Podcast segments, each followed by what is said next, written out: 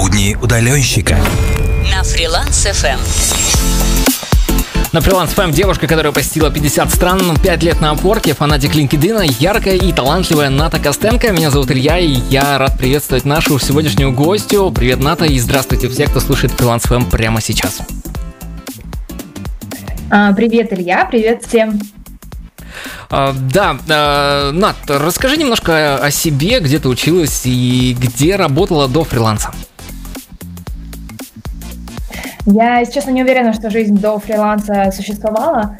А, я вообще сама из Киева, из Украины. Я училась э, в таком заведении очень серьезном в университете Тараса Шевченко в Киеве. Это такое максимально академическое образование, где там у нас не было ни одного проектора, ни одной презентации, там компьютеры, боже упаси, использование нет-нет-нет, то есть там, знаешь, проводила дни в библиотеке и в итоге четырех лет получила бакалавра я специалист, я фахивец, специалист по чешскому языку и литературе.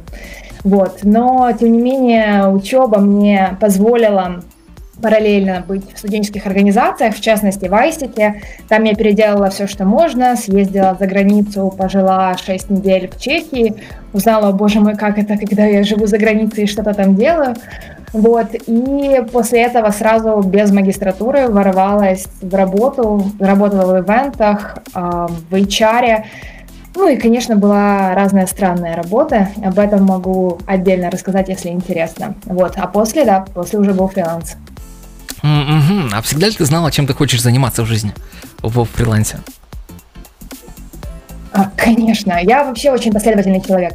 Я вот сначала в школе у меня очень сильная была математика, я прям вот все там делала, там программирование, вот это все. Перешла в другую школу, экономика, писала научные работы. В университете учила чешский язык, очень последовательный человек. Потом переделала кучу работ, а во фрилансе точно так же. Абсолютно непоследовательно. Сначала кидалась из одного в другое. Я начинала вообще с каких-то переводов, а потом копирайт, но в итоге все-таки пришла к дизайну презентации, а сейчас уже и к другого рода консультациям. Угу. К этому мы, конечно же, вернемся. Ну а вот раньше, без какой-либо информации, без чатиков про Upwork, легко ли было влиться в ряды фрилансеров или нет? Если говорить об, об Upwork'е? Oh my God. Значит, про Upwork я помню, мне было очень легко делать ресерч, потому что объективно было статей, наверное, 10 всего. Это был 2015 год. Тогда еще был Odesk, который вот-вот становился Upwork. У них проходил то ли merging, то ли rebranding, в общем, что-то такое. И поэтому ну, мой ресерч был меньше недели. Вот. А сейчас, конечно, все совсем по-другому. Но Тогда еще тоже не было у меня настолько сильной уверенности в каком-то международном нетворке и в своем английском, поэтому я никому не писала, ничего не спрашивала ну, куда-то за границу, да, и знакомых никаких совершенно не было на Upwork'е именно из моего круга общения, поэтому я такой, как слепой котенок, тыкалась, пробовала, когда-то удачно, когда-то не очень. Mm-hmm. Ну вот ты говоришь, что да, сейчас все сильно изменилось, а вот э, ты, поскольку с 2015 года, э, можешь, наверное, сказать, что насколько сильно поменялся сам Upwork и в какую сторону? В лучшую, по твоему мнению, или в худшую?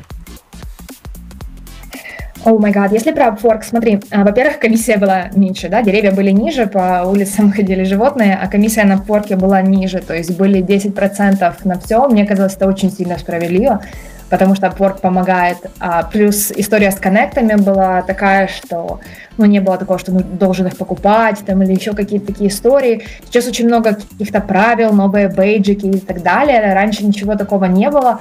Очень все просто было. Начал, вот тебе список, получил Rising Talent. Потом заработал первую тысячу, держи что там топ-рейтед. Вот, раньше топ-рейтед это было вау, все писали, когда подавались, что я топ-рейтед. Ну, сейчас объективно это достаточно легко уже получить это звание, вот, бейджик и так далее. Плюс тогда Upwork, эм, ну, он как бы был, как по мне, менее популярен, то есть меньше там в целом было людей.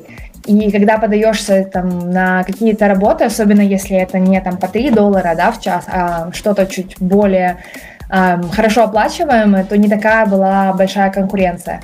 А, хотя все равно процент отвечающих, когда подаешься, был приблизительно таким же. Я даже когда-то работала напрямую с Upwork и делала для них э, презентацию, в которой были данные, что только 10-12% э, заявок получают ответ. А, это было в условном 2016 году. Но этот ответ может быть либо положительным, либо отрицательным, то есть просто ответ. Mm-hmm. Вот, поэтому тогда, я помню, меня это вообще не вдохновляло. Вот, и я продолжала работать просто, чтобы получить больше отзывов, и меня уже потом дальше стали приглашать. Ну, так же, как это работает сейчас. Э, да, ну, в общем, сильно поменялся. Слушай, а платные коннекты вот сейчас ввели, как ты к этому относишься?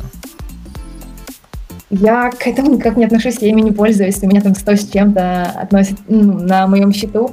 Я, если честно, даже не знаю, сколько мне нужно коннектов отдать, чтобы податься. А меня обычно находят.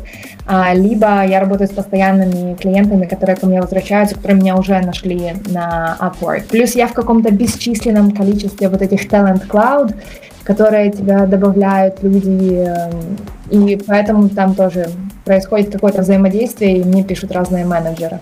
А, ну, если честно, а, возможно, это какой-то минимальный барьер, да, чтобы показать намерение людей, да, мы хотим подаваться, да, мы что-то хотим вложить, чтобы они тоже более ответственно относились к тому, что они подают свою заявку. Может быть, с этой точки зрения это имеет смысл. Да, я абсолютно разделяю твою точку зрения. Дорогие слушатели, вы можете задавать вопросы на эти фриланс чат. Ссылочку можно найти на нашем сайте freelance.fm. Ну а мы через три минутки вернемся и продолжим наш разговор. Будни удаленщика на фриланс FM. Я напоминаю, у нас сегодня в гостях Ната Костенко. И что? Мы закончили на, самых интерес... на самом интересном моменте. Хотел продолжить.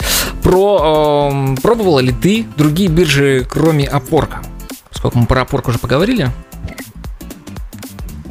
А, я надеюсь, что мы об Upwork еще поговорим. Конечно, к сожалению, пробовала другие биржи.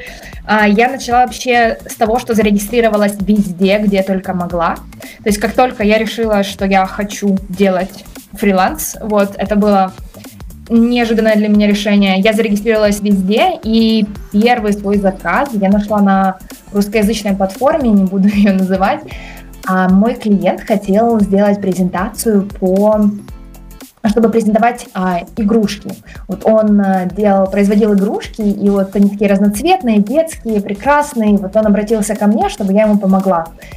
А у меня тогда был период, что а, вот я дизайнер, я так вижу. То есть я вот тогда решила, что все, я перехожу в дизайн, я буду делать дизайн, я вот такая вот вся творческая, креативная. И я решила, что я эту презентацию сделаю ему в ЧБ. То есть черно-белые картинки, это же прекрасно, это очень стильно, вкусно, да, как говорят, аппетитно. Вот. А клиенту почему-то это не понравилось. Как бы он все равно заплатил, все прекрасно, но только спустя пару лет, когда я уже посмотрела, uh, что я сделала, какой был запрос и так далее, я поняла, что что-то здесь не так. Но тоже нужно отдать должное клиенту, он абсолютно адекватно отреагировал а, на меня. Но, если честно, ну, тот рейд и вообще условия, по которым я работала, мне в целом не нравились, и как-то очень было мало отклика. Вот, поэтому я покинула идею, удалилась со всех платформ и ушла уже в сторону опорка. Хорошо, раз мы в сторону опорка, э, можешь вспомнить первый заказ именно на опорке тогда? Каким он да, был, конечно. на какую сумму? Ух, а, значит, мой первый заказ на порке, а, я работала, у меня было два первых, они практически одновременно ко мне при, пришли, можно сказать, ну, скажем, я подавалась на них. А, один был с часовым рейтом, и второй был просто как fixed price, то есть из тех вот статей, о которых я говорила, что я прочитала там те 10 статей, которые были про порк, а, в Гугле, я узнала, что нужно просто хотя бы какие-то суммы, там, не знаю, 10-20 долларов, чтобы у тебя были, чтобы были отзывы первые. Вот, я выдалась, я делала 5 презентаций, по-моему, за 20 долларов, что-то такое. Это, ну, это очень много работы, очень много часов. Вот, они были достаточно симпатичные, тоже их недавно пересматривала. Вот, и главное, что я получила Э, хороший отзыв не только публичный на порке, но я работала с американкой первый раз в жизни именно напрямую, а у них в культуре есть вот это вот thank you, там, oh, amazing, awesome, да, вот этот весь восторг, вот, он меня очень сильно как-то подбодрил, вот, а, но параллельно с этим а, я еще получила контракт а, почасовой, это было 9 долларов в час, а, и нанял меня индиец, то есть, казалось бы, наверное, индийцы должны унимать индийцев, но нет. Вот, наняли украинку, и вот там это было очень грустно. То есть, это было только по таймеру. Там, не дай бог, я забыла включить, никак вручную нельзя внести. Я помню, самое-самое грустное было, когда я не внесла 3 часа, а это же 9 долларов в час, это же как? Я же только, мне же нужны деньги.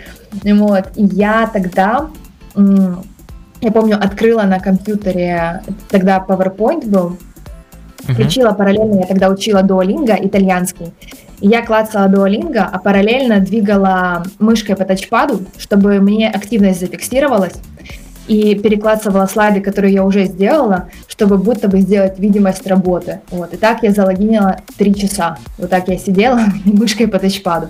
Клиент ничего не сказал, говорит, ну да, да, все, там часы есть, все в порядке. Вот. Я, к слову, за эту сессию допрошла полностью Duolingo на итальянском. Вот. Так что да, Upwork и в этом мне помог. Ну и восстановила справедливость сама. Молодец. Хорошо.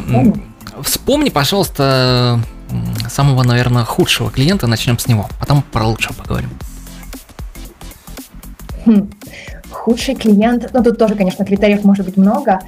А, у меня клиент буквально, может, год назад был как раз на Upwork, который ко мне пришел, а, ему нужно было помочь с коммуникацией, значит, он продавал а, какую-то землю и планировал на ней строить отели, то есть что-то такое, ему нужно было сделать коммерческое предложение, то есть полностью построить сторителлинг, да, вот как историю выстроить, и а, потом это все красиво визуально оформить э, с вниманием к аудитории, значит. И почему-то этот клиент решил со мной разоткровенничаться. И когда у нас был с ним диалог о том, а, там, о стоимости работы, либо о том, там, как быстро я это сделаю, он мне рассказывал какие-то подробности жизни, о том, что у него сгорел дом, а, вот буквально недавно, а также сгорел дом его бывшей жены и детей. Это все три разных дома вот, о том, как он себя плохо чувствует, как он в депрессии. Я не понимала, к чему это все. Вот.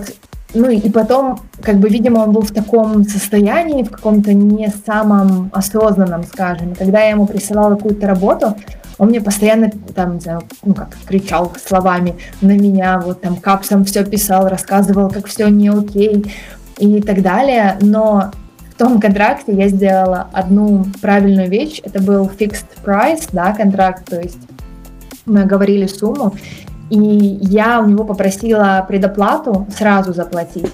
То есть не просто внести ее в escrow, а чтобы он сразу оплатил. Я не знаю, это какая-то моя чуйка была, потому что он это оплатил, я прислала, собственно, вот там первый этап работы, на который э, он сказал, что нет, нет, нет. А, хотя по нашим договоренностям все было окей. Вот. И потом у нас были увлекательные три недели диспута на Порке, в который был вовлечен э, сотрудник Порка, где мы и так, и так, и так уже общались. Вот. Э, в итоге я этот диспут выиграла, потому что оказалось, что правило Порка, что если тебе уже заплатили, значит клиент согласен, что работу ты выполнил, и тебе могут не возвращать эту сумму.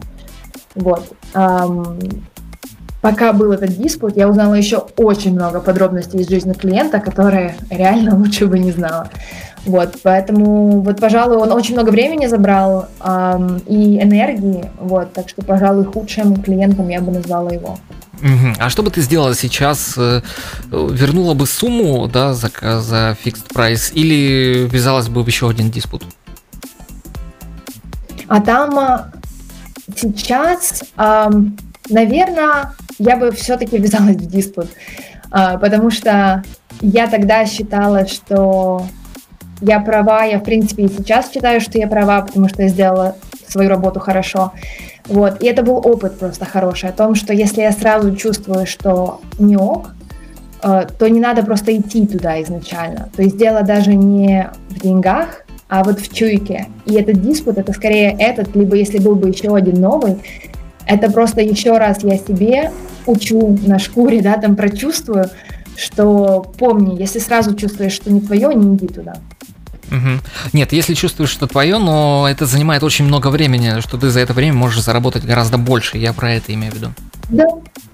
Да, это мой урок, который, если бы мне еще раз нужно было его пройти, значит, я бы еще раз его прошла. Хорошо, лучший клиент, который у тебя был, неважно, на опорке, не на опорке, любой. Лучший клиент ко мне пришел сам а, через LinkedIn. На LinkedIn, соответственно, это платформа, как Facebook, только для профессионалов. Вот я, как ты сказал, ее фанатик, можно э, сказать. Значит, это было достаточно интересно. А на тот момент у меня стояла локация Милан, Италия, потому что я тогда жила в Италии, я волонтерила для проекта, ходила по итальянским школам и рассказывала там разные тренинги проводила там по софт-скиллам, по коммуникациям, работе в команде и так далее. И, соответственно, LinkedIn у меня тоже стоял на Милан, на Италию. Значит, меня а, нашла компания а, Niali Swiss, которая, скорее всего, а, ничего вам не говорит, но она работает с гигантами, то есть там а, с Siemens, с большими банками, с Lavazza и так далее. Вот, Lavazza, который кофе, Siemens, который понятно. Вот, и так интересно, они мне начали коммуникацию с того, что просто написали сообщение на LinkedIn на итальянском. А у меня тогда был период, когда мне много кто писал эм, сообщения на LinkedIn с целью познакомиться. Вот почему-то тогда воспринимался LinkedIn что-то типа как э, Tinder, только больше информации о человеке есть. Ну, я сначала думала, да, боже мой, очередной кавалер, ухажер, будет потом меня звать к себе на виллу в Марокко. Такое было, это не придумка.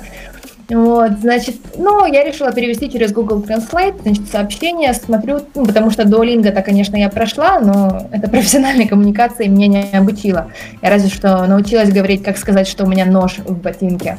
Вот, ну, это известное прикол Duolingo. Вот, значит, и я перевожу его сообщение этого клиента потенциального, смотрю, что это все-таки клиент, и так что его заинтересовал мой профиль. А я на LinkedIn написала даже еще больше, чем на Порке, выставила те же работы, но только там еще было больше информации о моем образовании, там какие-то курсы еще, которые я прошла дополнительно.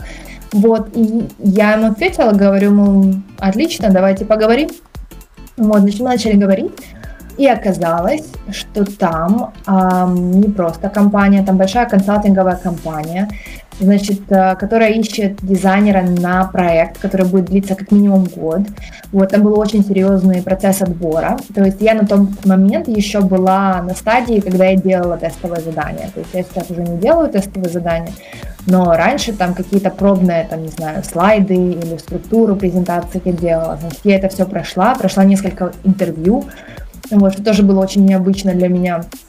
В тот момент я уже из Италии успела вернуться в Киев, то есть э, достаточно долгий был процесс. И, значит, вот э, они мне присылают контракт, и там написано 500 евро в день. Я такая, как это 500 евро в день? это, это что? Я вот зарабатывала 500 евро в месяц. Вот. И, ну, как бы там работа не каждый день, но были такие проекты, когда мы там, не знаю, 40-50 часов а, в неделю с ними работали, то есть мы с ними не только тот год работали, мы продолжили вот последние 5 лет, мы как начали работать, там, ну, 4 года, можно сказать, 4 года, как мы начали работать, так вот до сих пор работаем. Я у них уже называюсь Communication Advisor, вот, так как выросла в должности, вот. И очень интересно, вот действительно, ты знаешь, как э, опишите своего идеального клиента, там, правки с первого раза, да, там принимают без каких-то там дополнительных комментариев, там хорошо вовремя платят, э, ну, классные, интересные э, заказы в основном, вот, поэтому вот, наверное, из таких сказочных, прямо фантастических историй, вот я бы сказала, что вот это они. Слушай, а вот ты сказала, что очень много там часов там э, работала, да? А, получается, а вопрос в чем? Вопрос в том, что как ты не выгораешь? Как можно не выгорать при этом? Я не понимаю. Я выгораю. Ответ очень простой. Притом, более того, когда я работала эти 40-50 часов, я тогда еще этого не знала, но я тогда была в депрессии. То есть я, а, когда была в Италии, а, я уже начала входить в это состояние. Я имею в виду состояние, которое диагностировано а, психиатром. Я не имею в виду там типа, о, у меня была тоска, вот. А, и я вошла в это состояние, и я этого не понимала, но у меня получалось концентрироваться на работе. То есть я практически ни с кем не общалась, и мне было окей. Вот, и это было настолько интересное состояние. Я помню, я вот работала, работала, работала. Я вообще не помню, что у меня еще было в жизни в тот период. Меня там где-то день рождения какой-то промелькнул, еще что-то было. Но вот, поэтому не выгорать, ну, как бы вот я была в том состоянии уже выгоревшем, можно сказать, я скорее возвращалась к жизни и верила в себя, потому что до этого, особенно до этого клиента, а, мне очень повезло, что они были практически в начале а, моего ну, карьерного пути фрилансера, можно сказать. Вот, да, там в начале того, как я создавала свое там агентство по дизайну презентаций. А, потому что если бы я работала на тех там условных 9 долларов в час, мне было бы очень грустно. То есть, да, окей, на Upwork я на тот момент уже подняла там до 18, по-моему, в час, но, ну, как бы, подчасовка – это не всегда хорошо. Вот. А сейчас, как не выгорать, я ухожу в отпуск. Я вот э, провела первый раз две недели офлайн в конце декабря. Вот, потому что я поняла, что у меня уже начинает дергаться глаз, когда я работаю, что, наверное, здесь что-то не ок. Вот, и я просто вот ушла, знаешь, как випассану делают на 10 дней, вот типа такого. Отключилась от всего, вернулась с потрясающей любовью к миру, жизни, дайте мне работу. Да, ну я думаю, что и путешествия тебе помогают в этом, безусловно. Вот. Ну, а далее у нас рубрика как раз под пальмой. Поговорим про Фиджи, задавайте вопросы в фрилансовом чат. Друзья, поактивнее. Я вижу только один вопрос от Алекса Ниципки. И, кстати, он тебе передает привет. Вот. Привет. Привет. Очень приятно. Привет тебе тоже. Хорошо, все, мы прерываемся, скоро вернемся. Будни удаленщика. Под пальмой. Ната Костенко у нас сегодня здесь, и она рассказывает э, про свои путешествия прямо сейчас в этой рубрике. Ну вот смотри, вот ты была в депрессии. Помогают ли все-таки поездки за границу, вот, чтобы выйти из этого состояния или нет?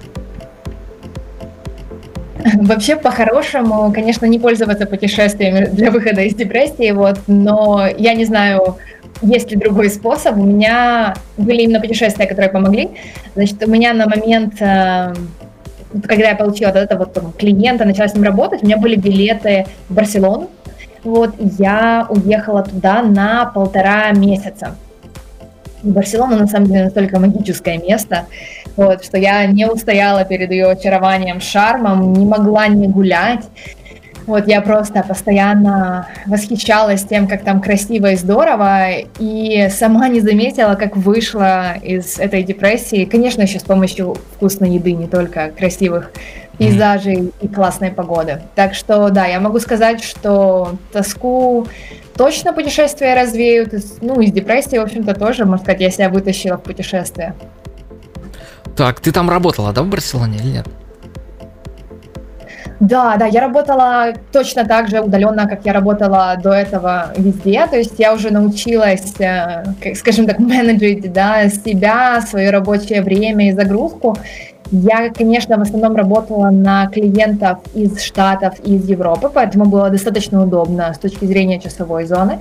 Вот. И, кстати, мне попался очень интересный клиент, а значит, это была компания э, из Штатов, значит, они организовывали коворкинг-ретриты.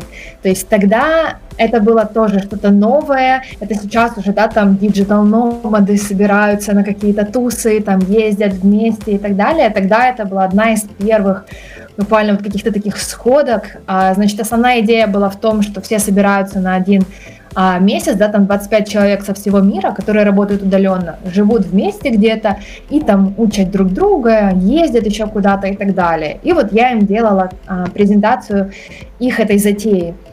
И мне настолько понравилась она. Я думаю, блин, вот это они классно придумали. Вот. А первый такой coworkation вот у них был на Бали. Так что я не только поработала в Барселоне, но и придумала себе дальше план на осень а, вот месяц провести с этими ребятами на Бали. Так, да, ты как раз вот в анонсе нам говорила, что какой-то там разговор, да, был, э, который помог тебе поднять свой рейд. Расскажи об этом. Да, на самом деле удивительной простоты и волшебства история, которую я очень люблю. Значит, мы, э, помним, я начала там, да, с 9 долларов в час, когда я только-только пришла на Upwork, работала на индийца, конкурировала с пакистанцами за эту вакансию. Вот, значит, потом я подняла рейд до 18 долларов в час, и как минимум уже пошли заказы. Ну, потому что до этого какой, насколько я поняла, да, был мысленный процесс у моих потенциальных клиентов. У нее классное портфолио, классные отзывы. Почему у нее 9 долларов в час? Что-то здесь не так.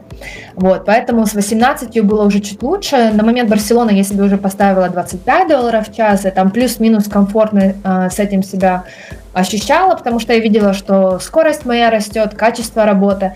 Значит, а потом я была на Бали. А на Бали ребята, которые собрались, другие удаленщики, они очень разные. То есть кто-то был фрилансер, у кого-то своя компания, кто-то только что продал свой бизнес, кто-то жутко выгорел, да, и уехал там под пальму условно отдохнуть. То есть очень разные. Кто-то работал вообще в государственной организации и на месяц взял себе отпуск, уехать поработать над своими проектами. Вот. И один из э, ребят, которые, э, как и я, ехали, что думали, что они будут работать и отдыхать, они просто там познавать прелести Бали. Вот. А, это был парень а, из Штатов. Значит, мы что-то сидели с ним у бассейна, болтали. И я ему говорю, мол, вот у меня рейд 25, а хочу больше. Он говорит, а сколько хочешь? Я говорю, хочу 50 долларов в час. Он такой, м-м, так поставь. Я такая, в смысле так поставь? Он говорит, ну, ты же можешь там, что ты на порке работаешь? Я говорю, ну да. Ну так вот у тебя есть 25, удали 25, поставь себе 50. Такая, не, ну как, ну это же в два раза больше, ну как, кто, же, кто мне будет платить? Он такой, подожди, а ты знаешь, что тебе не будут платить? Вот ты точно уверена, что тебе не будут этот рейд платить, да? Я говорю, не, не знаю. Он такой, ну. Я говорю, не, ну у меня есть клиенты, с которыми я работаю по 25, что же они скажут? Он такой, подожди, ну ты же быстрее уже им делаешь работу. Я говорю, ну да. Ну и зачастую у тебя еще фиксированная ставка. Такая, ну да. Ну так поставь 50. В общем, он меня убедил. Не знаю, как у него это получилось, потому что я была очень упрямой. Вот, я просто вот села на этом ужасно плохом интернете на вилле, э, поставила себе 50 долларов в час, затаила дыхание, была уверена, что все, мне больше никто никогда не напишет, никогда не пригласит меня на свою а, какую-то там вакансию на проект и так далее. Через два дня меня наняли Джонсон и Джонсон на свой проект на ставке 50 долларов в час. Плюс я написала своим клиентам, сказала, мол, ребята, я поднимаю до 50. Из них одна клиент сказала, что, сори, для меня это дорого.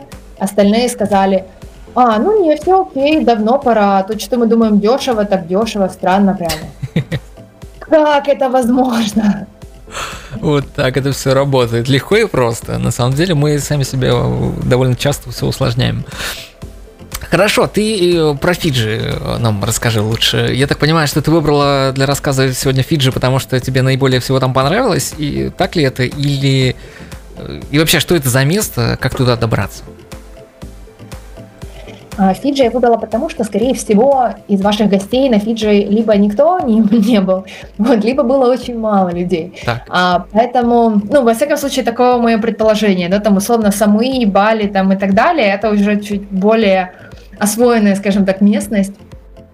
Вот, а Фиджи это, во-первых, не все знают, где Фиджи, давай начнем с этого. Значит, э, у меня какая была задумка? Значит, у меня была мечта, я хотела попасть на нулевой меридиан, это Гринвич, это Лондон, и в ту же неделю попасть на 180 и 180 меридиан, это обратная сторона Земли, да, это, собственно, там, где Фиджи. То есть технически, конечно, если смотреть на Google Maps, то эта линия, она не проходит по самим островам, она как бы вынесена в океан. То есть можно смотреть, как она идет прямо-прямо, потом оп, вильнула, и потом снова вниз. Но мы-то понимаем, что она проходит по Фиджи. И каких-то условных 50 лет назад а, Фиджи это острова, они были разделены, и люди жили одновременно в двух днях, то есть во вчера и в сегодня. То есть ты условно мог там, не знаю, пойти к соседу, который живет в завтра. Как это вообще возможно? Вот, меня это поражало, я придумала себе такую штуку. Вот, потом, собственно, получила визу в Британию. Это отдельная история о визах для удаленщиков и фрилансеров. Вот, значит, и совершила эту всю поездку. А, я, получается, летела из Лондона тогда был рейс в Сингапур, очень дешевый Norwegian тогда еще летали, у них были рейсы. Вот, в Сингапуре была пару дней у друга, оставила ему ноутбук. Я решила, что на Фиджи я работать не буду, и это было правильное решение. Сейчас расскажу почему. Вот, и потом еще, по-моему, 6 часов э, э, от Сингапура я летела на Фиджи. В общем, это как-то, или 10, ну, в общем, это как-то очень сильно далеко было. С ума сойти. И это да, это где-то вот от Австралии еще 5 часов. Да, по-моему, от Сингапура 10, от Австралии 5. Что-то вот в таком формате. А, в общем, если что-то там в духе там Вануату и так далее, это вот где-то вот там. Значит, и прилетела я на Фиджи. А, значит, э, я украинка. Украинцам говорили, что виза на три месяца. Вообще спокойно прилетайте, без вопросов, ничего не нужно. Но я и прилетела с одним рюкзаком. Все вещи оставила в Сингапуре. Ноут оставила в Сингапуре. Вот, мне проверили абсолютно все. Мне проверили все деньги, которые у меня были при себе, весь мой рюкзак дважды, поставили мне визу день в день, а это очень опасная штука на Фиджи, а, потому что, напомню, Фиджи это острова, и если ты не успеваешь вернуться, например, с каких-то островов, потому что шторм, или потому что там какие-то, не знаю, гром, молнии, там ничего не ходит, э, не летает, вот, то как бы все, ты свою визу можешь так легко просрочить. Вот. Но, тем не менее, я прилетела, показала им а, свою бронь на первый день, потому что я решила, я буду такое, знаешь, как а, приключение, мое второе имя, что вот я приеду и на месте все найду, нужно так попробовать отдохнуть, вот найти. Вот, а, значит, у меня был с собой телефон, которым я решила, что я практически не буду пользоваться. Вот, а, поэтому, когда меня все-таки впустили, дали мне эту визу, а, жилье я себе искала через туристическое бюро. Вот, значит, я узнавала, на какой остров и как я могу добраться. И потом, соответственно, что я могу там забронировать.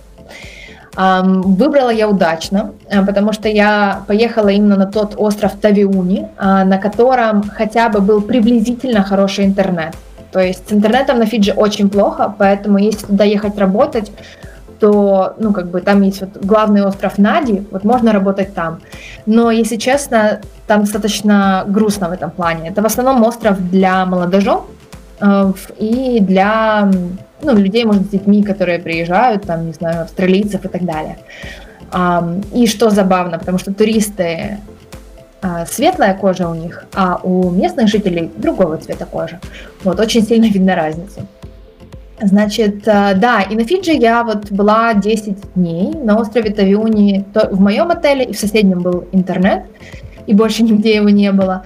А, вообще, помимо нескольких отелей, на острове практически не было электричества, не то что интернета. А вода не была практически проведена, то есть там просто жили местные жители. Вот. И там, кстати, Фиджи, это вот этот вот эм, есть какой-то отель, 7 звезд, что-то такое, остров-отель. Вот он тоже в том районе на Фиджи. Um, да, соответственно, связи обычной там сим-карты практически не было, Wi-Fi практически не было. Я с грустью смотрела на Upwork, как мне приходит инвайт за инвайтом и отклоняла их. Вот, я насчитала, что я потенциальных э, почти что три с половиной тысячи долларов не дозаработала за эти 10 дней. Ну, понятно, что я не взяла бы все эти заказы, но я, знаешь, приходит, м-м, жаль.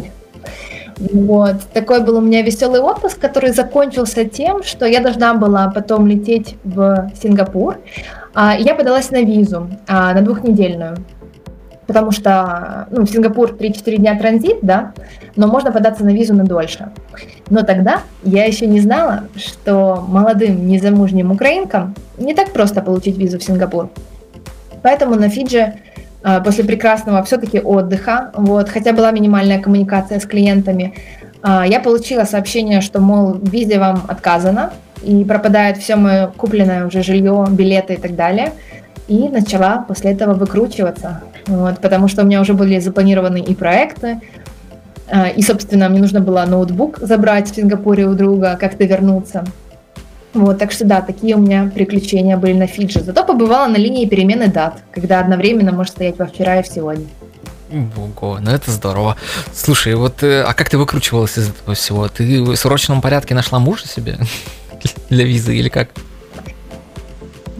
Удивительно. А, нет, на самом деле подача занимает несколько дней, и вообще я подавалась через агентство. Это отдельная история. То есть сейчас как-то все чуть легче. Несколько лет назад, я помню, я там условно даже в Японию, когда ехала, нельзя было просто пойти и податься. Нужно было подаваться через агентство, платить какие-то там деньги, комиссии и так далее.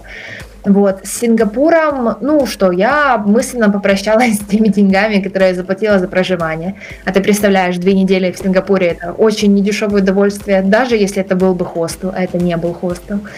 Вот, я, у меня получилось перебронировать билеты, но это было около католического Рождества. То есть это были безумные просто цены на билеты. Uh-huh. Вот, я перебронировала и э, прилетела обратно в Лондон чуть раньше но я до последнего не знала, то есть я летела там эти 10 часов с Фиджи в Сингапур, и я не знала, запустят ли меня в страну. То есть меня-то на Фиджи посадили, но пустят ли меня в Сингапур, я не знала, потому что отказ в визе, это значит и транзит теперь невозможен, или это значит, что просто я не могу остаться на две недели. Ну, вот это очень были нервные такие 10 часов. Вот, но все в порядке, впустили, транзит я сделала, забрала свой ноут, слава богу. Но знаешь, у меня всегда на счету, независимо там, да, там есть какие-то, понятно, отложенные деньги, но у меня всегда есть как минимум тысяча-полторы на новый Mac. Вот я, это, как знаешь, несгораемая сумма. Это очень важно. Поэтому, да, поэтому, как бы, если что, я знала, что я могу всегда купить. Тем более в Сингапуре техника дешевле, я там же покупала iPhone, к слову. Вот, поэтому в этом плане я не очень сильно переживала, но все равно было неприятно потерять деньгах. Но тем не менее, ты все-таки авантюристка, ну-то, конечно. Слушай, вот ты сказала, что все плохо с интернетом, но не менее важно, насколько там дешево можно снять местечко, чтобы пожить. Окей, смотри, значит, там, где я жила, а, именно я жила на двух островах, на Нади и на Тавиуне. Кстати, если погуглить про Фиджи и Ната Костенко, я написала статью прямо вот про Фиджи, про эти острова, о том, что там и как, а, потому что я понимала, что информации даже на английском минимум, вот, а на русском так тем более. Значит, я снимала бунгало за 50 долларов в день. Можно было снять хостел за 12 долларов в день. То есть там бы не было кондиционера. Это был очень большой минус. Особенно, когда сезон дождей, когда и так все мокрое. Там, я имею в виду, мой паспорт, например, он пошел волнами. Настолько там была большая влажность. Вот. А я тогда еще не знала, что нужно сделать с паспортом, чтобы он не пошел такими волнами, да, именно сама бумага. Вот. А на острове Нади можно было от 35 долларов снять прямо целую квартиру, как этаж. То есть там есть местные, которые сдают часть своего жилья. Можно так на Airbnb, либо на Booking найти а, жилье. Либо прийти на месте и на месте уже искать, когда по прибытию на Фиджи, а, потому что некоторые не пользуются онлайном, но они там уже, э, ну, выставляют, например, там какую-то табличку «сдаю». Вот. По поводу всего остального, как там жить, на Фиджи нету нормальных супермаркетов, то есть там все очень грустно в этом плане, и поскольку туристы в основном останавливаются в отелях, а, то не очень сильно парятся разнообразием в супермаркетах. То есть я помню, у меня был момент, когда я хотела себе купить свечку. Я люблю свечи, и я вот хотела себе купить свечку. Значит, на всем острове я обошла главный остров, да, там такой как Capital. А я нашла единственную церковную свечу, к которой не было даже подсвечника. Я покупала стакан и гравий туда набирала. Вот. Это стоило около двух долларов. Вот суммарно стакан и свеча. По поводу стоимости всего остального, все адекватно. В принципе, ну понятно, если ты э, цвета кожи белого, то тебе одни цены. Если ты местный, то как бы все намного дешевле. Очень как интересно. Везде. Там прям на ценниках это все или ценников вообще в принципе нет? А, ценники есть, но, во-первых, эм, у меня было странное ощущение, что местным больше порции дают. Вот. И ну вот как-то я так заметила, вот. И в целом а, они платили все наличкой, наличкой тоже у них дешевле, то есть, э, ну, я же как бы видела эти разноцветные бумажечки, реально, ну вот, знаешь, во многих странах деньги как монополия, но вот на Фиджи точно, еще и зоопарк, не только монополия. Вот, а я, кстати, у меня есть телеграм-канал, The Traveling Friend. Вот. И если там сделать поиск по Фиджи, то можно найти эти деньги и еще кучу всяких смешных моментов а, про остров, который я замечала и отправляла туда. Да, мы скинем обязательно ссылочку в, в чатик и на Patreon приложим. Э, слушай, вопрос от Алекса Ницивки. Сейчас очень популярный комьюнити travel путешествия с командой. Вопрос, хотела бы ты тусить с дизайнерами, фрилансерами, как ты, или выбрала бы путешествовать все-таки одной? Я в целом очень большой промоутер соло путешествий, то есть я После того, как в постоянных путешествиях провела три года, я приехала в Украину, и мы с партнером сделали волонтерские мероприятия Girls Travel Solo. То есть мы прямо собирали людей, в основном это были девушки, и рассказывали им, вот я девушка, вот такие вот там, например, могли бы быть страхи, как я их преодолела, как это можно сделать самой, как спланировать путешествие. Мы так делали в Киеве, в Одессе, в Запорожье, то есть это и большие города, и поменьше. А, приходили даже иногда родители этих девушек, которые хотят самостоятельно путешествовать на эти мероприятия. Вот очень теплая, интересная атмосфера была. То есть в целом я промоутер соло-путешествий. Но вот, например, на Бали я была в команде ребят, вот нас было 25 человек, а не все были дизайнеры, то есть люди по-разному, все удаленно, но как бы по профилю были разные. Было очень интересно, но это очень сильно утомляло потому что они настолько все классные, хотелось со всеми общаться, постоянно куда-то ездить, куча идей, куча каких-то маленьких группок между собой, и мне очень сложно тогда было установить личные границы и понять, что я не успею со всеми пообщаться, я не успею со всеми как-то наладить отношения и сделать все, что я хочу. Вот, когда ты сам, то нету этого давления, что ли, извне и соблазнов, то есть ты плюс-минус сам решаешь, что ты хочешь. Да, очень важный момент озвучивала. Э, ну все, что, мы переходим в музыкальную паузу, а вы, друзья, можете задавать вопросы Нати Костенко в наш телеграм-чат, а она, в свою очередь, поделится лайфхаком уже совсем скоро. Будни удаленщика.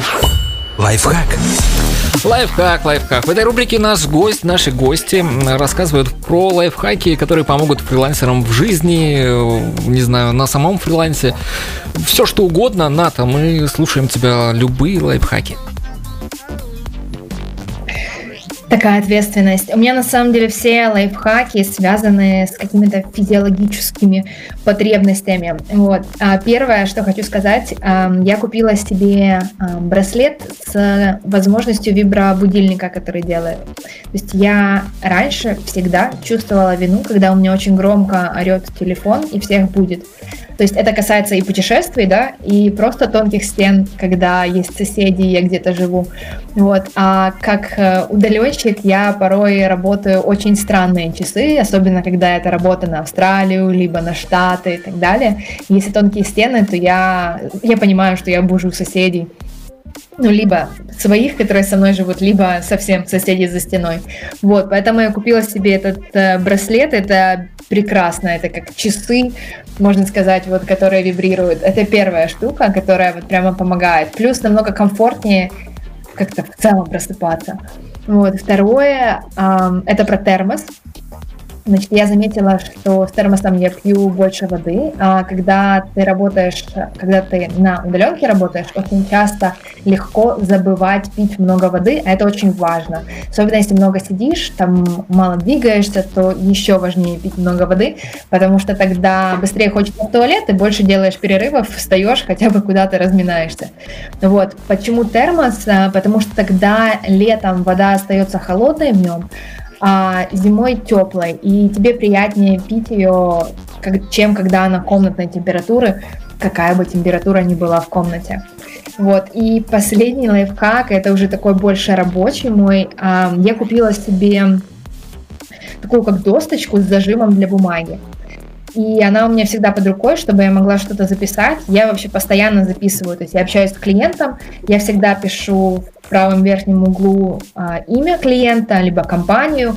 Пишу, например, один слэш. То есть если, например, у меня будет несколько страничек заметок, и потом какие-то свои заметки. Иногда я их использую, иногда их не использую, но вот э, я себя приучила к тому, что нужно все записывать, и это безумно удобно, когда всегда есть эта досточка, на которой я могу что-то записать. Спасибо, очень классные лайфхаки. Я попробую с термозом, наверное. Будни удаленщика. На фриланс FM. Мы продолжаем. У нас Алекс Нецивка задает вопрос. Единственный сегодня, кто задает вопросы, почему-то очень странно. Э, пусть Ната расскажет про фрилансеров, э, которые живут в Эстонии, и есть ли там сходки фрилансеров. Такой вопрос. А, вопрос ироничный, если знать истоки. А, я сейчас живу в Эстонии, в Таллине, и я сейчас здесь считаюсь не просто фрилансер, а я владелица агентства. То есть в Эстонии, в принципе, очень мало вот это вот понятие фрилансер, оно, ну не то чтобы ругательное слово, я бы сказала, нет, но есть несколько форм, то есть я имею в виду легально, ты можешь себя оформить по-разному. И вот э, одна из форм, она буквально фрилансер, то есть они называют скорее как мануальный работник, так сказать, вот если совсем буквально перенести. А второй вариант это уже ОЮ, так, так можно сказать, это уже когда ты агентство. Даже если ты один человек, ты уже агентство, неважно. Все говорят, я собственник агентства, собственница и так далее. Значит, и если говорить там про, например, Upwork, а, ничего, все тихо, пусто, никаких сходок, никаких там, а, не дай бог, корпоративов, ничего такого нету совершенно.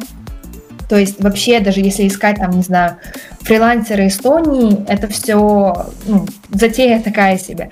Как можно искать людей, которые тоже работают удаленно? Есть группы экспаты именно, и уже там можно писать, что, мол, вот у меня там такие-то, такие-то интересы, я работаю удаленно, а давайте либо идти в коворкинги, и вот вся жизнь плюс-минус в Эстонии, ну, в основном это Таллин и Тарту, то есть есть другие коворкинги в других городах, но не совсем крошечные. То есть я бы даже говорила скорее про Таллин.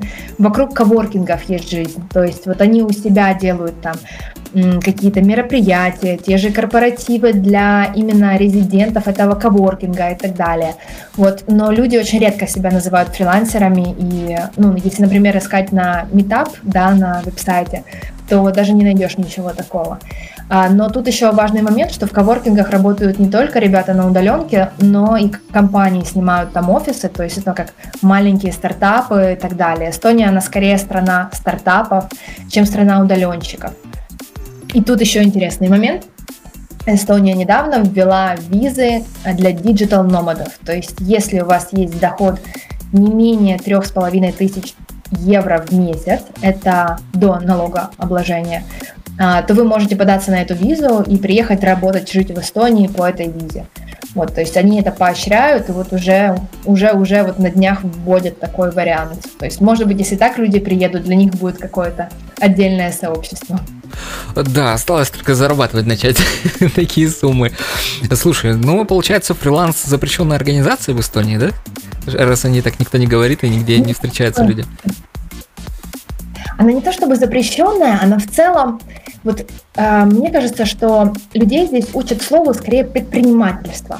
То есть ты не удаленщик, ты не фрилансер, ты предприниматель. У тебя свое агентство, ты предоставляешь услуги. Да, это только ты, но ты платишь налоги, ты предоставляешь услуги, ты как человек. То есть ты э, должен, например, там, оформить свою компанию, Здесь еще есть такой вариант, а, называется e-residency. Это как e-резидент, не знаю, электронный. Вот, когда ты можешь не жить в Эстонии, но оформить компанию в Эстонии, платить там 20% налогов, а, и у тебя будет официально зарегистрировано в Эстонии, как бы, да, Европа, возможно, для клиентов это как-то сыграет свою роль когда ты там подаешься или работаешь напрямую с какими-то клиентами и контрактами. Вот, то есть я знаю, что вот а, тот второй вариант, да, когда ты не агентство, а вот этот мануальный работник, оно не поощряется и вообще хотят а, на государственном уровне закрывать эту всю историю, но там на самом деле немного людей хотят это делать, потому что в целом такой образ, что м-м, нет, это там, не знаю, сантехник пускай себе открывает такую вот штуку, я себе открою агентство, компанию. Ну да, звучит гордо, конечно, гораздо лучше. Э, хорошо, перейдем к Блицу. Будни удаленщика. Блиц. А Блиц, э, здесь все как у Дудя, как всегда. Э, я спрашиваю коротко, ты отвечаешь не обязательно коротко. Кошки или собаки? Собаки. Эстония это все о собаках, ведь их нереальное количество. Они красивые И, не, и эстонцы на самом деле верят, а, большее количество эстонцев верит, что у а, кошек и собак есть душа, а, чем а, верят в Бога. Угу, даже так. Интересно. Ну, в этом случае, кстати, я победил сегодня Ничика, он за кошек болеет. Чай или кофе? А, фу, сейчас э, кофе. А, потому что я нашла несколько кофеин, которые мне нравятся, обзавелась карточками. Вот, я уже не путешествую а, постоянно, поэтому это очень интересное ощущение, когда у меня есть карточка постоянного клиента, вот, и мне там ставят штампики, я каждый раз радуюсь, когда мне потом бесплатный кофе дают. Деньги или свобода? Деньги есть свобода, мне кажется, это постоянный ответ. А, давай свобода. Вот, ее-то мы можем купить за деньги в том числе. Хорошо, э, сколько стран ты посетила за последние пять лет? За последние пять лет я посетила 50 стран, некоторые по несколько раз возвращалась. Это все за пять да, лет? Да, я бы сказала за последние пять лет, потому что до этого я посещала страны, но я возвращалась в них в течение этих пяти лет в том числе. Хорошо, лучший город Земли, не считая твоего родного. Хм. Лучший город Земли. Мне пришло в голову Рио-де-Жанейро, если честно. Хотя я бы не сказала, что это прямо лучший город Земли. А, но в Рио-де-Жанейро это очень достойный город Земли, там потрясающие закаты, теплые, и когда идешь, ощущение, что воздух просто пропитан любовью. О, три любимых фильма или сериала? Давай, пускай это будет «Побег из Шоушенка», а, который я посмотрела стыдно, очень сильно поздно. После того, как, кстати, приняла участие в настоящем квесте, в котором это была стимуляция побега из Шоушенка на каком-то заводе. Вот. Второе, это будет «Как я встретил вашу маму». Um, просто потому что мне нравится оттуда юмор. А, и третье, пускай будет Гарри Поттер. Хотя, конечно, книги лучше, чем фильм, но что уж тут поделать, пускай уже будет Гарри Поттер. Хорошо, раз книги лучше, чем фильм, а последняя книга, которую ты прочитала?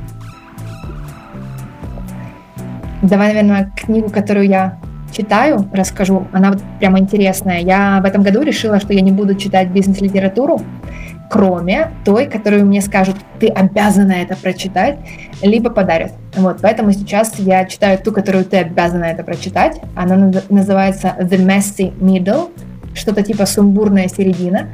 Она о том, как вот есть, когда ты начинаешь, э, это много шума. Вау, ты начал, какая твоя история. Когда ты заканчиваешь, это вау, что-то заканчивается, да, там, например, стартап сделал экзит и так далее. А что посерединке, никто никогда об этом не говорит. Ну, вот, как там какие-то сложности и так далее. И вот эта книга, она как раз о том, что посерединке и как сделать так, чтобы вот пройти максимально удачно ее. Так что вот. Еще раз название. The Messy Middle.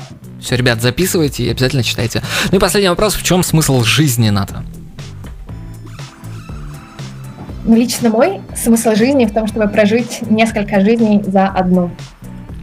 А, я очень люблю менять сферы, я люблю делать разные вещи, поэтому, например, сегодня мы в основном говорили там об опорке и дизайне презентаций. Сейчас, например, я больше занимаюсь LinkedIn и личным брендингом предпринимателей.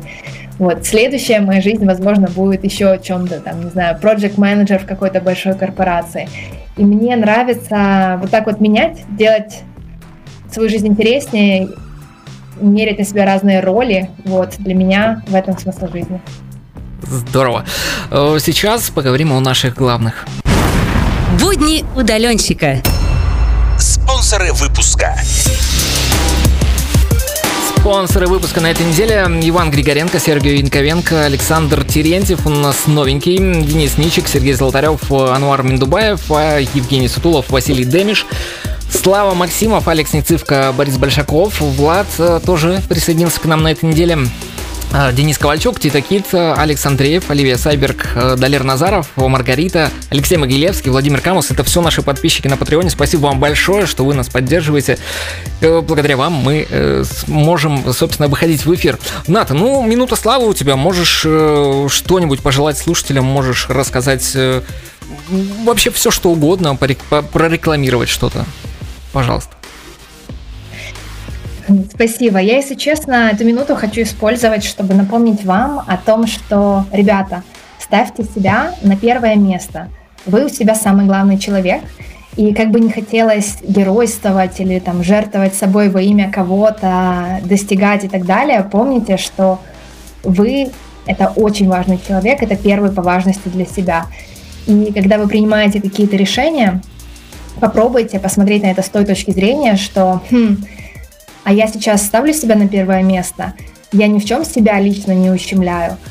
Вот, и надеюсь, что такой подход и такая перспектива поможет вам по-другому, возможно, на что-то посмотреть, что-то понять и принять решения, которые будут близки именно вам. Спасибо. Спасибо, Ната. Спасибо большое, что согласилась выступить. Спасибо большое, что очень интересно, очень много всего рассказал. Кучу лайфхаков и про Фиджи, что, блин, можно туда поехать просто и фрилансить. Э, такое тоже может быть. Вот, спасибо тебе большое, что пришла. Спасибо большое, Илья, что пригласил. Очень приятно было поболтать, порефлексировать на свой опыт. Вот буду рада, если добавите меня на LinkedIn, э, Ната Костенко. Вот, если будут еще вопросы, пишите. Обязательно. Ну все, я напоминаю, что это была программа «Будни удаленщика». Услышимся ровно через неделю на Freelance FM. Пока, пока, Ната, пока все-все-все. Будни удаленщика на Freelance FM.